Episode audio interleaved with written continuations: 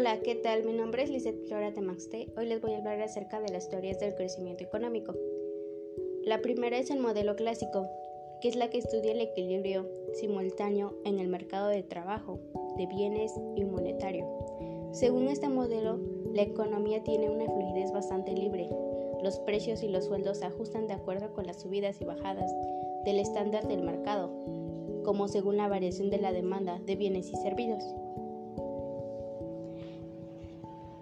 La, segunda es el modelo neoclásico, que su tesis principal consiste en controlar, orientar y dirigir a un conjunto de personas para que logren llevar a cabo un trabajo utilizando la menor cantidad de recursos posibles.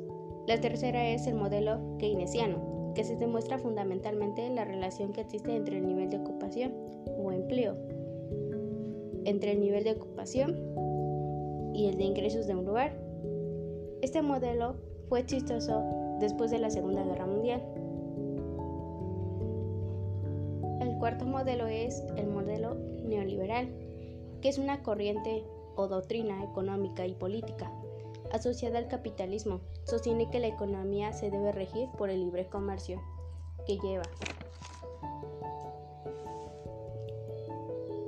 Después es el capitalismo periférico, que es otra teoría que es un sistema económico adoptado por países no industrializados de manera impositiva por los países centros o industrializados. Un ejemplo de ellos del capitalismo es que tienen que estar adoptado a la mayoría de los países latinoamericanos, impuestos por Estados Unidos.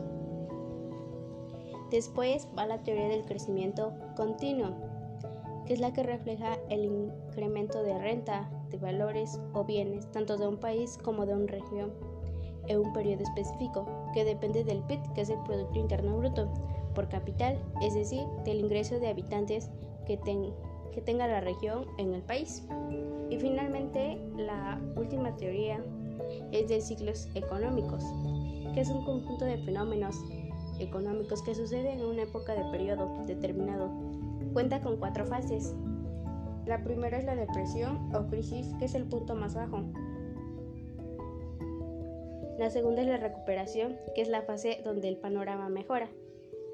La tercera es el auge o boom, que es el punto más alto. Y finalmente la recesión y contracción. Esas son todas las teorías del crecimiento económico. Y sería todo. Gracias.